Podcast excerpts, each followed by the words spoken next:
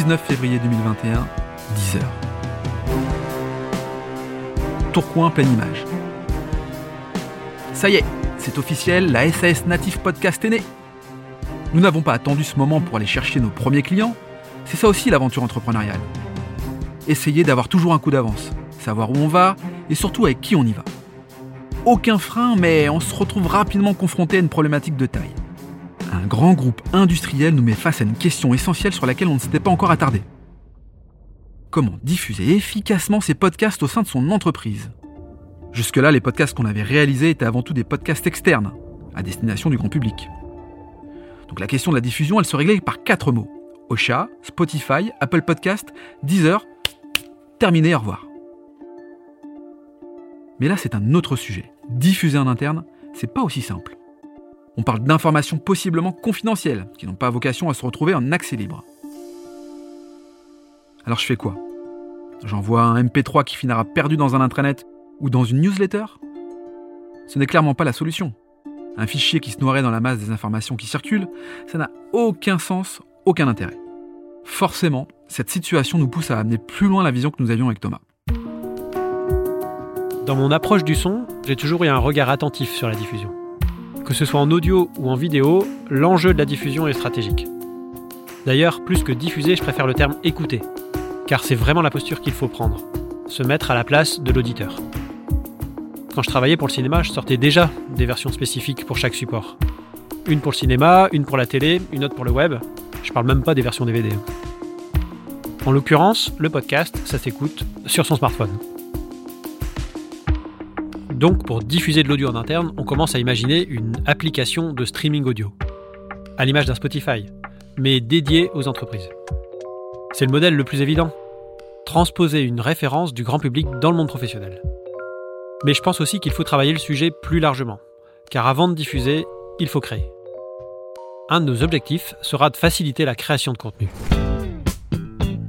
Avec Laurent, on multiplie les rencontres, on creuse le sujet, on invite de potentiels clients, on challenge notre mission. On la précise.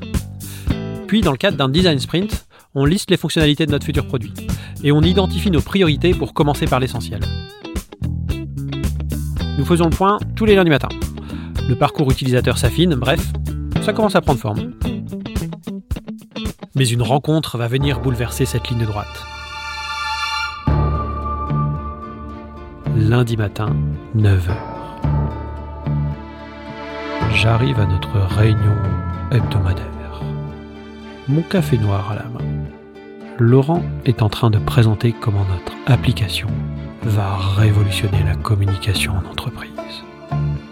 Quand soudain, Little Joe a fait une remarque.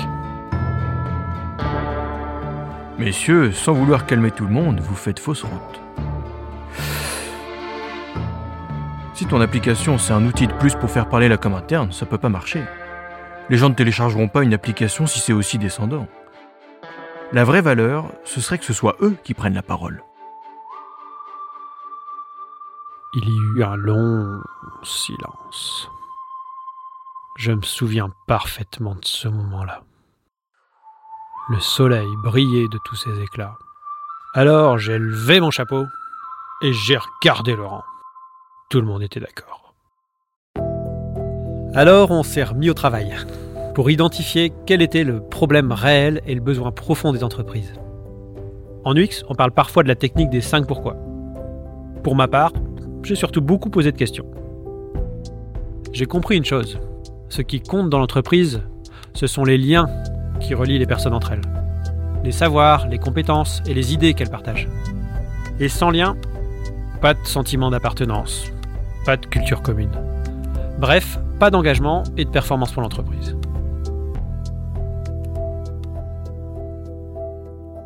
Notre mission Aider les organisations à renforcer leur culture d'entreprise par l'audio. Ah, aider les organisations à renforcer leur culture d'entreprise par l'audio.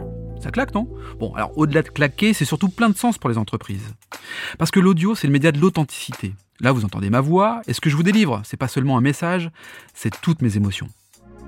Bon, là, en l'occurrence, on est mardi après-midi et j'ai un train dans 30 minutes. Ça, vous l'entendez peut-être aussi. Tiens, ça me permet de faire une super transition. L'audio, c'est aussi et surtout le média de la mobilité. Moi par exemple, je suis le premier à écouter du podcast pendant mes trajets. Dans le métro, autour de moi, tout le monde porte des écouteurs. Je suis sûr que la moitié d'entre eux écoutent du podcast. L'audio s'écoute partout, partout. En voiture, en cuisinant, en faisant du sport, en jardinant. Tous ces moments où les mains sont prises, mais notre attention est disponible. Et je me suis dit, l'audio peut réconcilier les équipes avec la communication interne de leur entreprise. Là voilà notre promesse. Notre application concentre toute l'expérience audio de l'entreprise, la structure, et facilite la création de contenu. C'est aussi un outil qui permet de dissocier vie professionnelle et vie personnelle tout en s'appuyant sur ses habitudes. Vous écoutez Spotify à la maison Utilisez Natif au travail. Nos clients le comprennent tout de suite. Tenez, voilà ce que dit Peter Kiger, coordinateur digital chez le SAFRE, un des premiers à avoir compris tout ce que l'on pouvait faire avec l'audio. Notre objectif pour l'interne, hein, c'est de permettre à tout à chacun de pouvoir accéder à un contenu de manière asynchrone, où qu'il soit, et d'ailleurs notamment en mobilité. Ce qui n'est pas le cas actuellement avec euh, les communications que nous faisons. Il s'agit de dire à l'oral des choses qui sont finalement assez visuelles. La crainte que moi j'avais en tout cas au départ, c'est de ne pas réussir à expliquer les choses. De ne pas avoir un support visuel, le, fameux PowerPoint ou la vidéo justement explicative. Euh, néanmoins, en tout cas, les premiers résultats nous montrent que pas du tout. Au contraire. 6 mars 2022, nous y sommes. L'application Natif est dispo sur les stores. Tout se concrétise enfin. Je tiens dans la main le résultat de notre travail. Je suis particulièrement fier de ce projet qu'on a construit ensemble.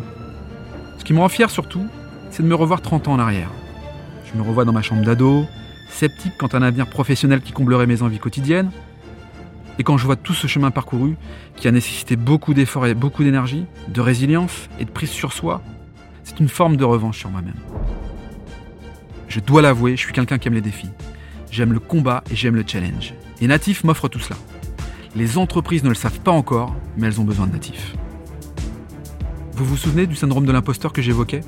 Eh bien aujourd'hui, grâce à Natif, ce projet et son équipe, je me sens enfin à ma place.